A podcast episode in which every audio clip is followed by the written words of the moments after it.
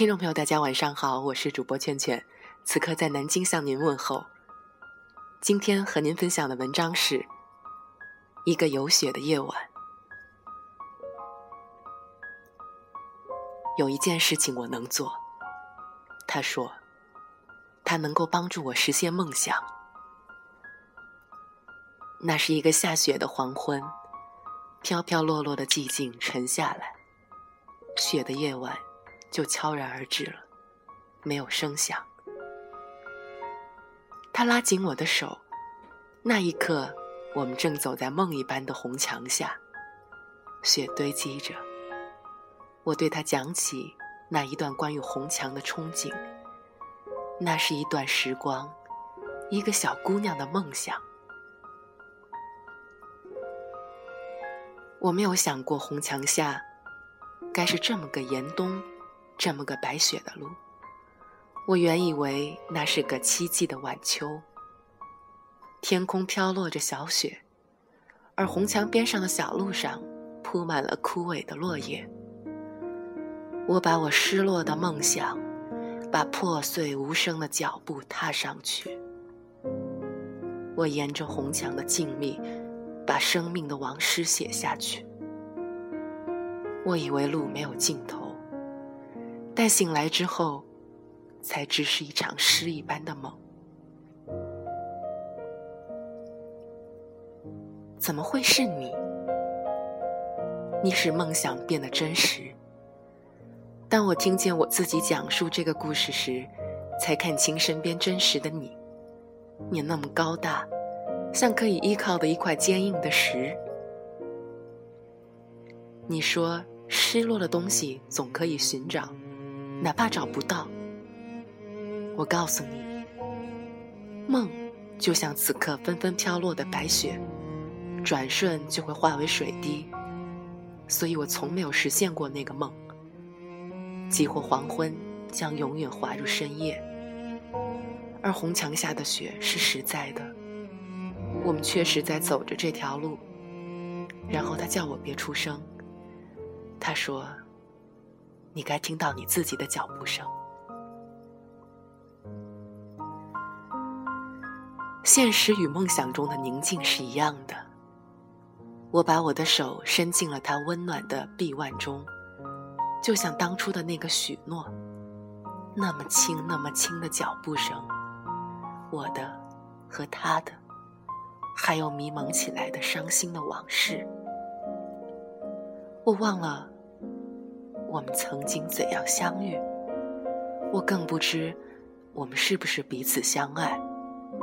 所以我们都不说这个话题，我们让过去的存在远离，而只听宁静的心在白雪上跳动。他就在这里，他守护着我。我甘心情愿从往事的岁月中拾起这一颗破碎的心。他擦拭掉鲜血和灰尘，他帮助我穿越如烟的往事，他抓紧我冰凉的手指。他带领我走，哪怕没有尽头的长路。这就是他已经和正在做的事。谁说白雪不是陆地？我们当然听到了。当雪的夜晚真正沉落，我们听到宇宙正奋力凝聚起一片苍茫的白，而天空像有熊熊的火焰在燃烧。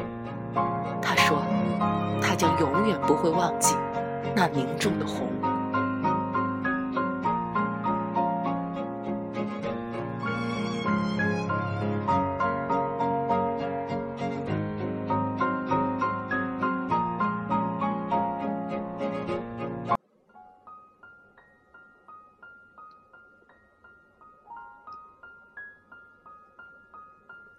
天空在流血，像我流血的身躯。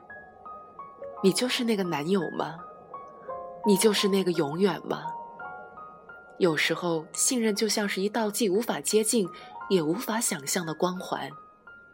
因为我们都走过了太长的路，我们累了，并已不再年轻。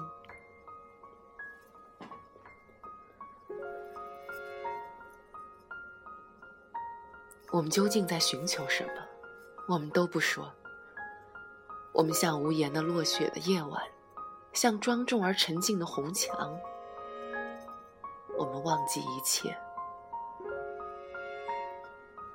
后来，他让我走上红墙的墙基，那墙基蜿蜒而漫长，像 L，而最终断落在一个很高的终点。我用我冰凉的手去触摸那墙的真实，我相信了那确实是真实的，但却满心忧伤。梦在接近着真实的时候，就像是一场痛苦的蝉蜕。我问他：“你是否知道破碎的滋味？伤残之后，新的碎片会纷纷坠落。”他用两条坚硬的手臂，把我从那个很高的墙基上接下来。他接我走出那无助的孤单，已经很久了。当我的两只脚从悬空的地方轻轻降落，最后踏在坚实而松软的土地上，就在那个瞬间，我无意间触到了他的脸，触到了他满脸的胡子。我们僵滞了，停顿在一个不期的亲切中。我不愿这种温暖再度弃我而去。我突然被他警报，我告诉他。我害怕孤独中的漂泊，然后他继续拉紧我向前走。他说：“他早就想把一个孩子管起来。”